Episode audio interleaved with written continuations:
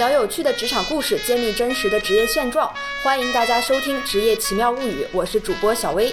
我们这一期的嘉宾呢，从事的职业是一个非常伟大的职业，也是一个非常古老的职业哈。就是具体做什么呢？我们有请本期的嘉宾靓仔来跟大家打个招呼，做个自我介绍。Hello，大家好，我是靓仔，目前是一位从业五年的医学检验师啊，业余爱好也是一个音乐爱好者，嗯，萨克斯演奏玩家。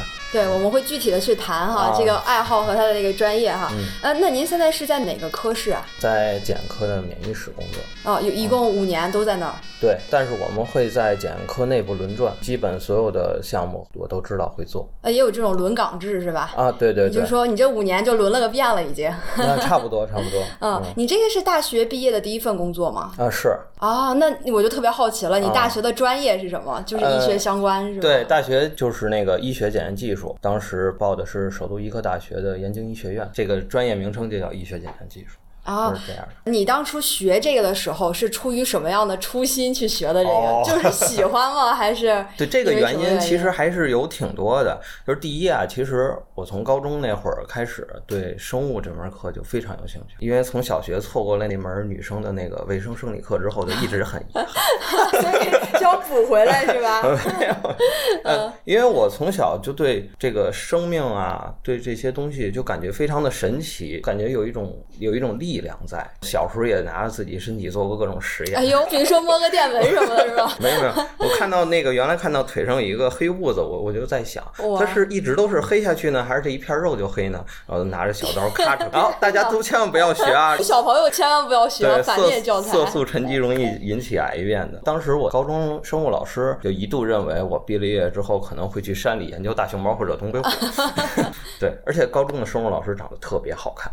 呃原原来是因为这个原因，然后女老师是吧？对对对对，这个 原因很多。然后第二一个就是，其实家里一直也希望我能在医院工作，因为我爷爷呃也是抗癌抗了二十几年的一个一个患者，家里和经常和医院打交道，觉得能在医院有一个人，甭管是从平常的检查医疗普及方面，还是说以后进医院这方面会更方便一点，一直希望我能够选这个。但是在医院工作里分三大类，一个是临床的，也就是咱们说的大夫，大夫有分内外妇儿这些，然后还有一个就是护士，都说是三分医疗七分护理的这么一比例，还有一个就是辅助科室，我选择的就是辅助科室其中的一个医学检验，辅助科室还包括影像。影像就是咱们拍片子这一类的，还包括一些医疗档案的一些收集，一共又再分这三大类，其实也是很大的一个系统。那我之所以在辅助科室里选医学检验，主要是其他的分儿不太够。原来是这个原因啊！我还以为你就是特别爱好这个，就是冲着这个来的，嗯没想到。其实想着在实验室里做做实验也挺有兴趣的，就是一个大学生对未来的职业幻想和真正步入到实际工作中差别还是挺大的。还是有有一个落差的，不一样的对。，这看嗯电影里那些都是拿着小瓶瓶罐罐，紫色、绿色、黑色，然后堆在一起，嘣！那是化学实验。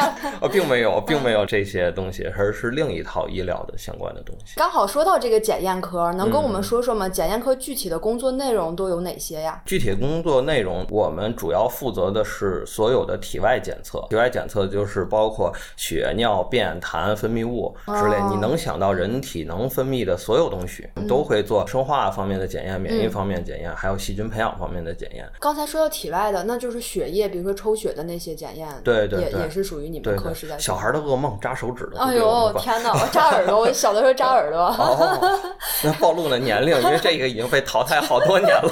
尴尬了，这段要不然剪了吧，这太暴露年龄了。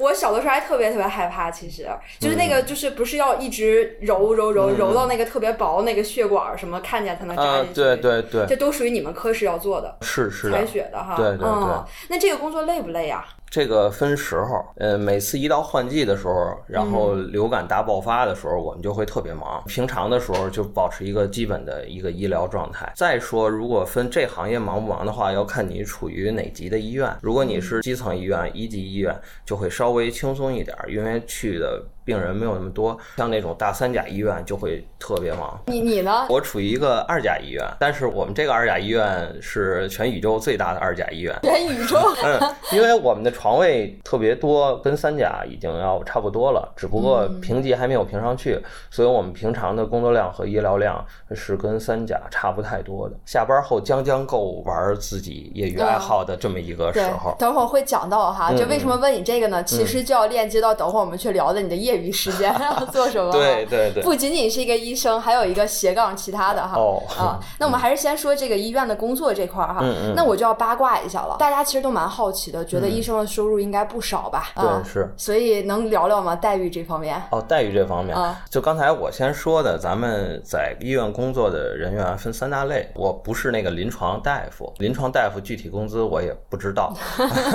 我们属于更多像于医院的蓝领工作，呃，类似于我们在工厂做工的这种，然后我们挣的就是嗯一份死工资吧，然后这份工资减科。这个工作的工资其实上限和下限特别大。如果您是在一个一级医院，或者说在一个私立盈利并不好的医院，你工资收入可能只是北京最低收入啊，特别低。呃，如果是一个正常的，我们现在大概在平均值，就北京平均工资左右。如果特别厉害的，像我有在大三甲医院的同学，他们能到两万左右，这样还是不错的。但是政策一年一年的在收缩，突然感到扎心。啊，对对。对对，就聊到这个，因为你刚才也说了嘛，不同医院它的待遇是不一样的。是。那你们当时从学校毕业，都是从首都医科大学这个专业毕业的。是。那么毕业了之后，肯定要去选择不同的医院嘛。嗯。你这个是怎么进行选择的？是学校会给分配吗？还是？呃，学校只会选择你的实习医院，毕业之后怎么分配都要靠你自己找。啊，是这样。这个能具体说说吗？比如说实习医院就是学校规定的这几所，然后你自己去选是吗？对，他会根据你的在学校的表现，或者说是学习成。成绩排序，然后像我这种划水的人员，就是没有什么可选择的余地。当时我实习在宣武医院，当时实习之后，在工作期间就没有想要留在这个医院的打算，所以我是在后面又继续在找的医院。其实外人看宣武医院是一非常不错的平台，对对，它的呃神经外科特别棒。我主要是考虑到三甲医院的工作压力会特别大，感觉我的身体可能吃不消，包括人际关系相处方面，我也有。他们那儿的那个医院文化，我觉得和我的理念不太一样，然后选择出来。出来之后，我最开始想去的是我们丰台铁路医院。丰台铁路医院是因为我是在那儿出生的，我想如果我要是在那儿还能工作，哎，一个 一个人生是一个也是一个闭环的，多么美好！对对，有情怀，有情怀。对，但是那个学历不够，然后 对没要。其实这个学历在我们就职方面还挺有呃决定性作用的。在我毕业那年，也就是呃。五年前的时候，呃，如果你是本科的话，只能勉勉强强的进北京市内三家。然后，如果你是本科北京市户口，是可以选择；如果你是非北京市户口的话，你就要研究生甚至博士。但是这几年的那个学历通胀特别严重，到现在就是内卷吗？对，卷的太严重了。对，到现在就是你如果是本地户口的研究生、博士才能进三甲，特别严重。那那你有后悔过吗？当时有一个三甲的机会摆在你的面前，我不后悔啊！我说了，就那么一个强度的工作，我觉得吃不消。因为在我的观念里，收入和生活本身是需要一个权衡。我不想赚老多老多的钱，然后没有生活。真的是每个人的职业价值观不一样，选择的时候就会看自己真的想要的那种生活是什么样子的，去进行一个选择。是的，嗯嗯。你们的实习期有多长时间呀？会不会一年啊？一年啊，果然就是比正常的这种其他的工作的实习期要长。很长，对，基本到那儿之后，别人就把你当成一个员工在用了啊，就已经不算实习生，就是正式工了，是吧？对对对，在在在，嗯，然后后来我选择这个医院，首先它的地理环境我非常满意，呃，离家不近又不远，就是距我家有十多公里的距离嘛。嗯，在北京算是一个比较合理的了，特别合理，因为我觉得如果我出门就面临着我的工作地点，我就感觉我的生活和工作分不开了。是是，不过你这个想法挺有意思的，很有。新意哈，一般人都会觉得说这种下了楼五分钟到公司，就早上可以睡个懒觉，还挺好的。啊，对对对。然后我就想，我不想再问城里继续走，因为从我家，我家住在呃西南四环，如果我从我家往南走十公里，就相当于更出城一点；如果是往城里走十多公里，就更进城一点。我我宁愿选择出城，因为这个交通这个问题，我会错开这个早晚高峰，所以我上下班的路程都是一路畅通的。哇，你我非常享受这个啊选择。当时都算好了，是不是？北京这些医院都排了一个序，要去哪一个？呃，对，大概就是选了那么一位置，而且呃，大兴这位置离我姥爷家也会近一点，离我们家也会近一点。这样，如果家里有人需要帮助的话，会非常便利。综合考虑下，那是一非常合适的选择。你这个做这个选择非常的合理哈，前期做了很多的准备和调研，还有这些自己的想法。算调研吗？其实更多的就是那个实习这一年，真的让我学到很多，这见识了世间冷暖。能具体说一说吗？没有从挤早高峰到到下班，交通的对冷暖是吧？包括在那个实习期间，能看到这种人和人之间的关系。在三甲医院里，他会有在编人员、派遣工作人员，还有合同人员，这三个待遇是不同的。嗯，还有实习生，对，还有实习和规培生。规培生，对，就是规范化培训，这是在国内医疗界的一个一个规范，就是你毕业之后。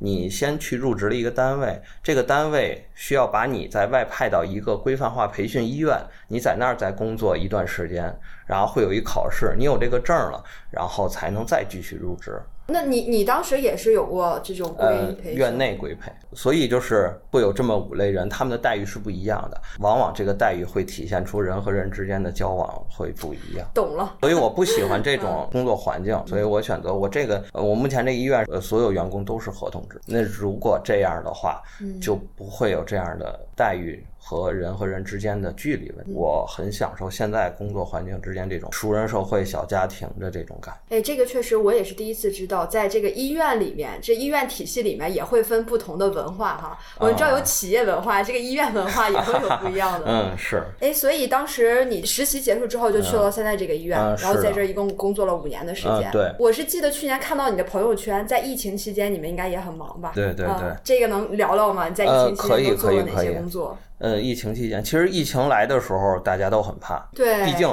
目前对这个病毒来说，到目前为止都没有一个清晰的。认知也变异的这么快，当时我们也不知道具体是什么，听上面的安排，让我们做什么就做什么。我们知道的东西也只有院领导给我们开会让我们做的那些。但是在你生活之外，很多朋友知道你是医院内工作的，他们面对这事儿也很害怕，他们就会微信上问我，我知道一消息对不对啊？我我知道这个事儿对不对？我应该怎么去告诉别人问我这个问题的人？你作为一个医院从业人员，但我真的当时就想说，我不是病毒研究专家。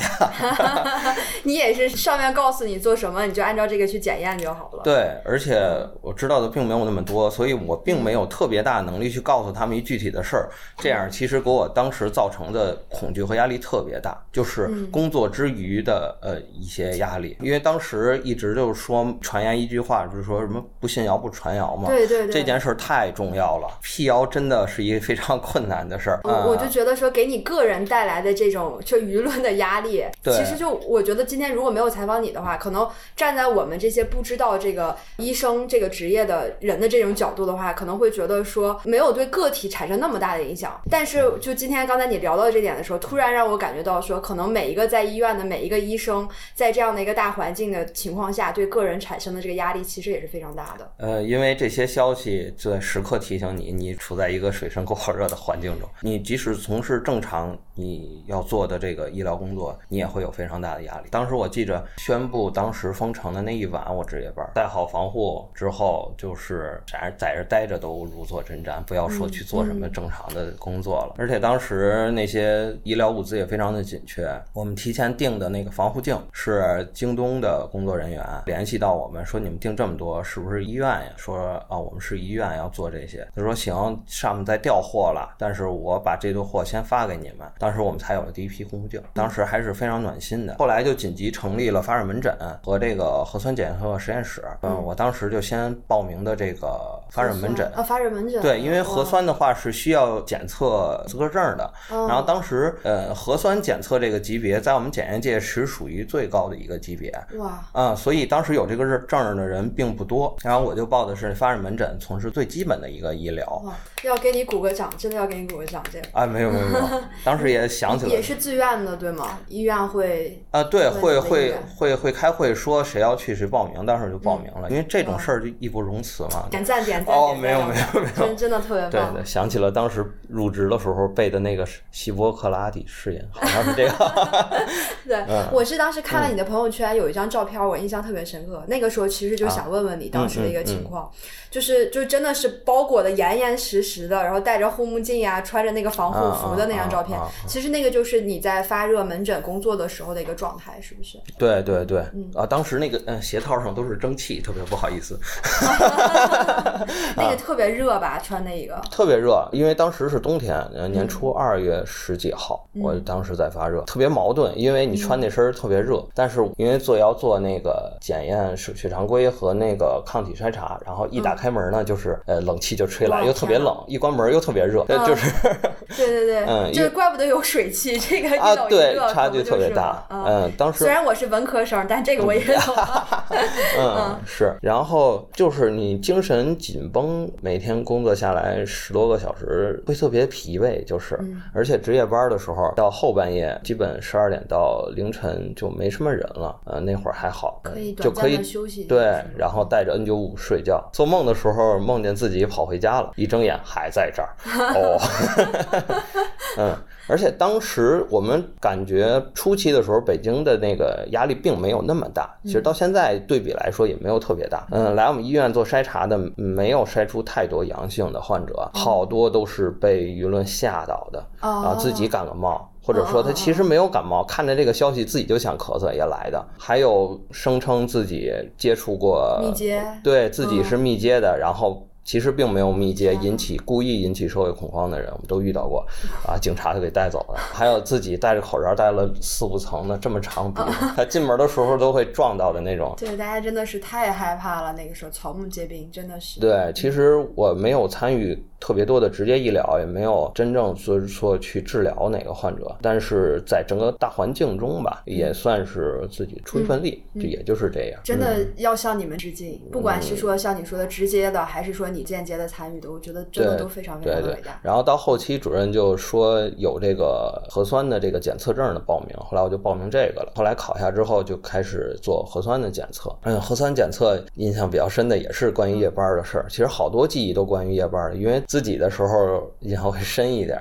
嗯，当时急诊来查两点，我进实验室穿的那身防护服，嗯，空调因为实验室需要恒温，空调嗯十八度左右，嗯不冷不热，但晚上会稍微凉点儿。然后我们在生物安全柜里作业，那个生物安全柜需要一个换气通风的，然后那个通风吹着我那袖口里就灌风，然后空调在我这个脖子后面也灌风，然后后来就因为受凉还感冒了。真的太不容易了。嗯，你们穿那个防护服，整个一套穿下来也要很长时间吧？嗯，对，那套防护服穿下来得二十分钟到半小时左右吧，因为一层一层的。别人帮助吗？不需要别人帮助，因为哪有那么多人给你干活去，对 都是自己来。但那个后背要写你的名字吗？靓仔。哦，那个不用，因为我们在实验室的好处就在于，嗯呃，只有一到两个人工作，不是你就是他。对对，所以都 认识，那个嗯，而且后来都通过眼神认人了。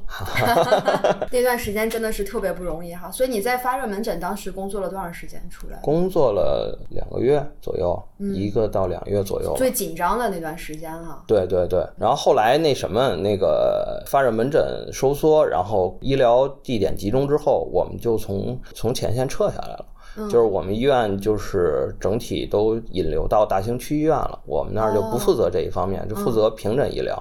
因为当时疫情的时候，不光是有这些新冠病毒的患者，然后需要筛查，其实很多平常慢性病需要住院治疗的人，他们入院的压力也非常大。一定还得检核酸，然后又怕有一些其他的事情。嗯，是，而且他们正常的医疗也需要进行，不是说来了病毒之后，他们原来的病就没有了。所以当时那些患者居家治疗的时候也非常辛苦不让他们来医院，不让他们来医院。当时规定医院入住率要降低一个比较低的数值，如果发生医院内感染，就非常的危险嗯，。非常可怕了这件事。对对，就是这样。所以感觉整个疫情期间也是，就作为这这其中的一份子，也是就挺辛苦的，在做这些。嗯，嗨，你摊上这事儿了，怎么办呢？还是伟大，还是有这个心，想要去尽自己一份力上前线嘛。所以现在你们医院现在是发热门诊，就是核酸检测都没有了，是吗？都在正常进行，因为现在属于一个普筛阶段，啊就是每个人都要有这个证明才能正常医疗嘛。那你现在还负责核酸检测这块？那现在退下来了，嗯、就是实在身体扛不太住。啊 核酸会很辛苦吗？对我们所有从发热门诊和核酸下来那些同事，身体多多少少都出现了一些问题，就是血压高啊，那个脂代谢增高了，糖代谢增高了这些。哦，是因为太辛苦，太辛苦了，工作时间长，然后熬夜，就是我们几天一个夜班，几天一个夜班，对身体负荷特别大。你说正常，如果我去检核酸的话，嗯这个东西进到你们检验科室要大概多长时间能够检测出来这个结果？这个合适说吗？啊，好，懂了懂了，这段可以接了。没有没有，可以说就是正常一个 一个检测，如果是只有一个的话，它的培养、分离、提纯大概在两个小时左右。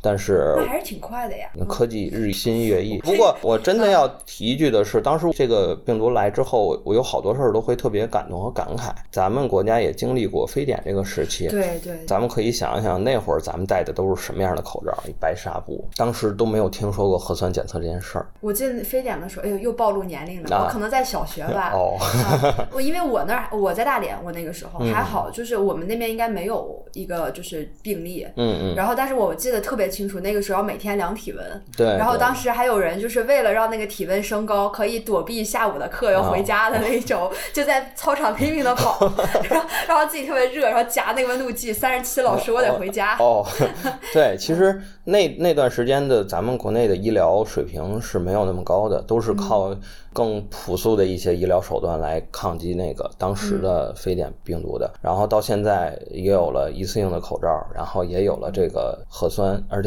核酸检测的这些机器，国内的有一大批试剂和厂家。还有机器，能眼见着这个医疗水平的提高，嗯，包括迈瑞医疗，然后他们去做这个武汉的这个火神山和雷神山。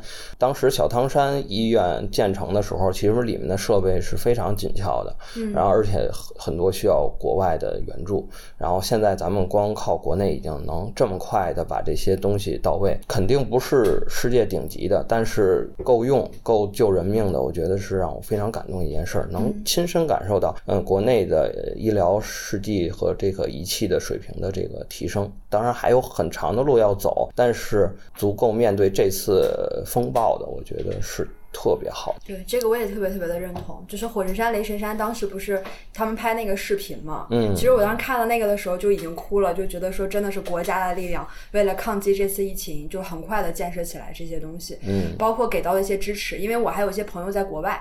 就当时他们那边也挺严重的，就说口罩呀或者怎么怎么样的。就当时我觉得在国内还是比较有信心的，就觉得说国家一定能打赢这场仗。然后相对对。来说，他们在国外的就会这种更紧张呀，或者觉得说没有做到那么好的防护，因为那个时候其实已经很严重了，但是他们大街上人还是不戴口罩。对对对。然后我嗯说不行，我们现在是强制必须得戴，就有检查的呀什么的。嗯，即使咱们现在看到国外一些医生，他们的正常防护都是不到位的。在我们看来，那些都这样的防护是不可能进这种传染病工作区域的。啊，对这还是露着胳膊、露着嗯脖子的，天呐，可怕。对，嗯，对还。还是非常非常开心在在中国的哈。啊，对对对对对，这真是亲身必须得说亲身经历啊！因为我也差不多是那那段时间经历的非典。呃，这次来了，我们也会向那个前辈问说，非典时候咱们怎么样哈？对对对，他大多的回忆都剩了，就是没什么病人，大家都在科里玩牌这种 这种回忆。因为真的是这样的，就是这种大疫情来的时候，我们的正常医疗基本就停了，所以嗯我们主要的工作，但是像这种抗疫的这种这种工作岗位，其实就那一些，对你带多人去也没用，嗯就是大批的人的闲置和咱们。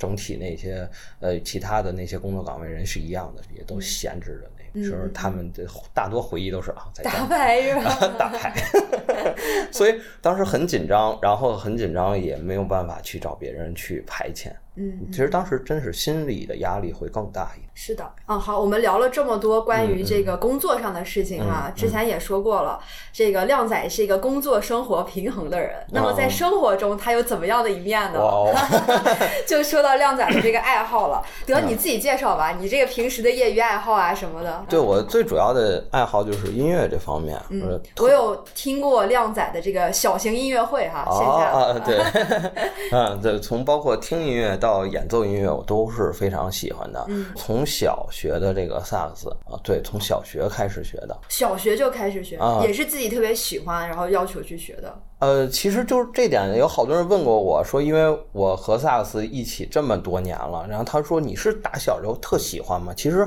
好像小了想也不是特别是，因为我小时候没有的选择。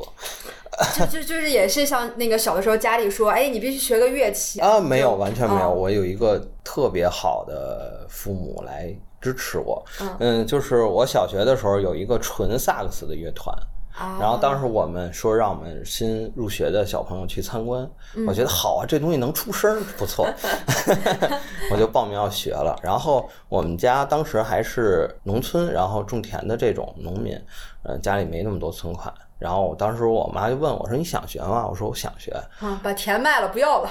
啊，快到这种程度了，对。然后我妈去我姨姥姥家借了两千块钱给我买乐器，哇塞！啊今天还是母亲节，我们俩录节目，今天是母亲节，没错没错，是特别感谢我妈妈，就是支持我从小。呃，小时候学乐器都苦，那学吉他手会磨，呃，学像这个它是嘴嘴会磨，它那个、哦我小时候学的时候，我下嘴唇这一溜都是烂的，哎呦，因为会咬破，嗯。然后当时都吃不了东西，那不能吃咸的，会会啊会痛，对，会痛。对对对。那你当时有放弃过吗？就觉得哎呀，这个这么疼，但我是一个资质特别平平的人，因为就开窍特别慢，然后当时在乐团里学也不见什么起色，别的小孩都聪明，一学就会。我要磨好久，然后没学会呢就被老师批评，当时对自信心打击特别大，放弃了一年。呃，放弃一年的时候，我就觉得不行，花两千多有点糟践。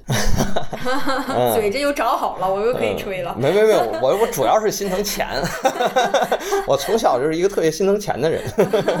然后那个我就跟我妈说我还想学，我妈说如果你再学就不能再放弃了，如果再放弃我就再也不供你了。我说成，我就后来找了一个老师，那个老师对我特别重要，他很鼓励我，知道我学的不快。但是他能看见我身上那个闪光点，对那个那个不放弃的地儿，呃，那个劲儿，然后就一直在鼓励我，跟着那老师一直学，中考也没停，高考也没停，嗯然后一周一节课，每周一返课，你这差点走到了文艺生的那条线上了。啊，对，当时高考问那个我妈也问我说要不要去当这个专业生，当时我还去清华考了那个艺术生认证，哦也是考过了的，然后后来。我妈咨询了一下价格，说：“儿子，咱这有点贵。还是学医吧？”我说：“贵那就不学了，没有没有关系。”后来就没有学，但大学的时候就凸显出这个乐器的这好处了，加了好多社团，并没有撩到妹子，就是 这会儿要说一点，萨克斯大家都知道，就是那个是拿嘴吹的这个，就是人家弹吉他的可以抱着妹子啊弹一段。然后一边说一边对 是吧？对这个我没办法说。我不能吹一段之后给你你吹吹，这个东西就太 太冒犯了，是吧？可以，但，这个也不好学，学不会呀。而且管乐的人，他是，呃，我我看过那样一句话，就是管乐的人，他是用最拧巴的表情演绎最真挚的感情。嗯我每次 演奏音乐的时候，我都不忍看自己的录像，因为 脸肿的特别圆。嗯然后就一直在学，学到后来是老师搬家了，我帮着老师搬完家之后。就没有再继续跟老师学，中间在大学时期当了一段时间的家教，帮助小孩儿做这个萨克斯的这个入门教学。入门教学兼职了一段时间之后，觉得自己还更想提升一下，呃，然后去找老师啊。找老师这过程非常逗，是因为我原来那个小朋友学生，他需要买一个萨克斯的配件儿，我当时去逛新街口的乐器一条街，因为当时已经带过几个朋友了，还帮过一个孩子考乐团。我给他做指点之后，他挺顺利的考上了。哇，在二十十八九二十那个年龄，然后感觉有自己这样的成就，非常的膨胀。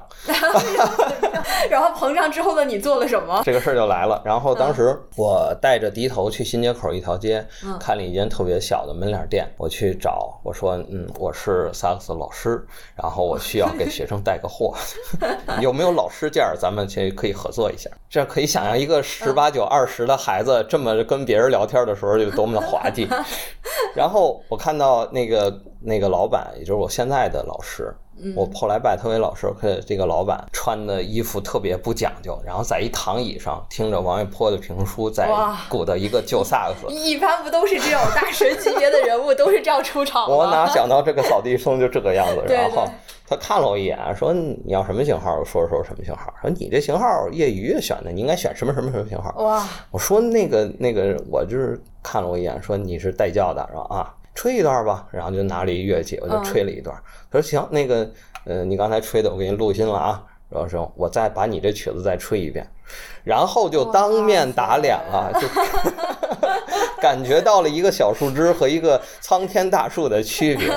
当时就要拜入门下了是吧？对，当时主要是受到了莫大的打击，因为处于一个那么膨胀的人的时候，就是感觉自己的天塌了。我这几年都在学个什么？其实是其实讲道理，当年的那个水平，在正常同龄人的观念里，这一个已经很好了。其实是可以的。然后奈何人家真的大神呀，哎，不过也是个好处，在你那个年龄阶段碰到他，对吧？对我的人生影响特别大。是吧？就是如果我一直那么膨胀下去，可能我对后来对世界的认知都会不一样。就是我现在更多的会更谦逊一点儿，是源自于那个事件。然后我在家消沉了有一周，因为我觉得我的妈呀，才一周啊！啊，对对对，那当时翻到了。那个钢铁侠那部电影给我了特别大的励志，我觉得可以浪子回头。可以可以可以，嗯，其实都在那个节点上。然后那个老师给了我一张名片，我就鼓起勇气给他打电话，我说想跟您学。啊不，还不是当时立马就那个 拜师了。当时我都不知道我怎么回家的，确切说，哇，就是那个打击还是挺大的哦。嗯，对。然后跟老师说我想学，老师说你想学爵士啊，还是想学古典呀、我说我想从头学。然后他说那你就来吧。上的第一节课上的特别慢。第一节课我学的是小星星还是什么什么舞曲，反正就是一个儿歌是一个儿歌开始学。第一节课教的特别慢，正常是一节课一小时教完，那节课讲了两个半小时。当时我我给他了两节课的钱，然后他把那钱退给我了，说我就教了你一节课的内容。哇塞哇，这个老师真好哎！对，嗯然后从此跟他现在，昨天我还在和老师学习，哦，跟他一起。现在一直在跟他学。对然后跟他学了嗯有三年多的时间了，就是用工作之余的时间跟他学。是，所以现在是不是应该展示一下成果？哇，对我也是这么准备的。亮仔今天带了他的这个萨克斯来哈，就是让我们现场来一段。嗯，好的好的，来一段一个爵士的 swing 小曲子，叫《有个球》。听众朋友们真的是有福气了哈！哦一般我去听他的这个演奏会都是要门票的，咱可以免费听了哈。来，欢迎亮仔来一段。一二一二三四。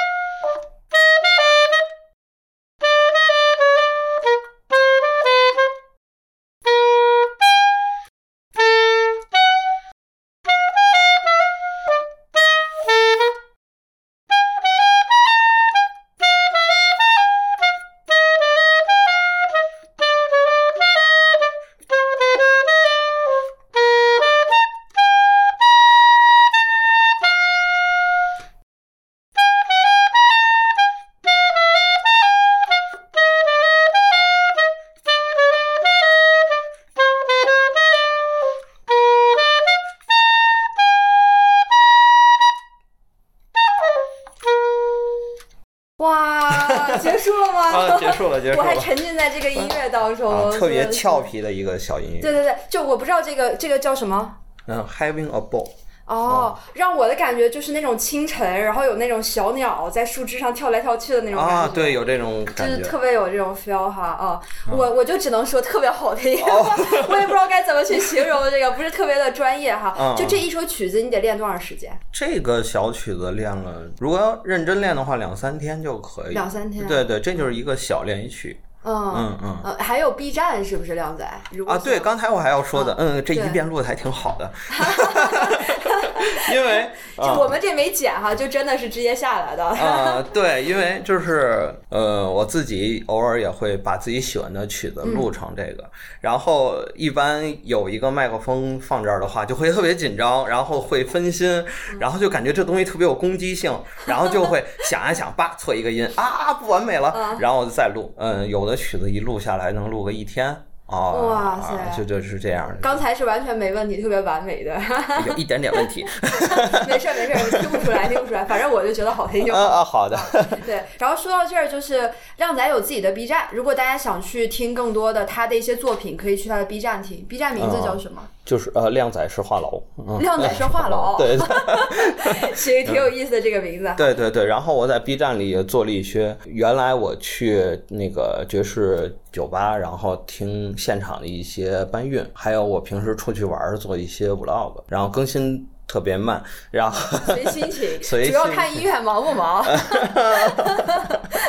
哎呀，你现在是一周休几天啊？呃，一周我们理论上是可以休两天的，但周末要值班儿，然后值班儿的时候会调休到平常。所以就还是一周两天，只不过周末的时候只能休一天，然后平常再休一天。嗯，对对对对，是这样的。好呀好呀，到时候我在我的公众号“无微不至 ”，V 是英文字母 V，会放出来我们今天的这个沟通的这个这个文章，以及靓仔的 B 站的号，哦我会放一些这个我认为我喜欢的一些视频哦放到里面去谢谢大家。嗯我就记得特别深刻，有个那个跟小猫录那个特别可爱。啊，对，那个录的那个 Lemon 那个曲子，对对对对然后去我朋友家，然后他是自己开了一个小猫屋玩啊，啊，去玩他的猫。对对对，嗯主要主要不是那个吹的好不好，主要是看猫哈。对，那个金渐层特别可爱，只有他跟我玩，别的都特别害怕，特别嫌弃我。对，这段来我的公众号推文的链接我放进去，大家可以看一看哈。嗯嗯，好呀，那我们的上半期聊的差不多了，我们既看到了靓仔作为专业医生的这一面，又看到了他这个平时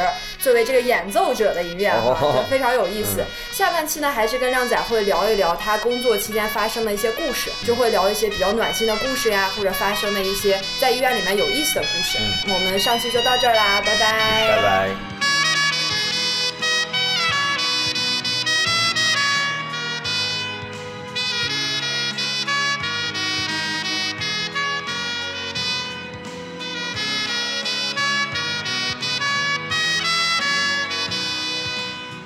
要多跟靓仔一起吃个饭啥的，多从你那儿学一点什么养生知识养生知识。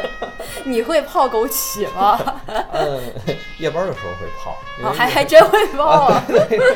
夜班的时候会补补气什么的，因为熬熬夜比还挺伤神的。可能我们费尽心力去养生，也只是平常人的一个状态，因为职业的消耗是存，就包括我刚才说，你长期戴 N95 的时候，你对肺部是有很大损伤的，嗯因为它不能完全吸气。对你呼出去的二氧化碳，你还会再外吸进去，它含氧量是不足的。嗯所以我们长时间戴的时候，脑子都转不过来的。然后我们还要在那种缺氧的状态下集中注意力，不能犯错。对，然后是手工加样，然后一天手指要动三四千次，真的夸张太不容，易三了。四千次啊如果你这个手指正好是练萨克斯了。啊！对，其实这个肌肉用的是一样的，更发达一点。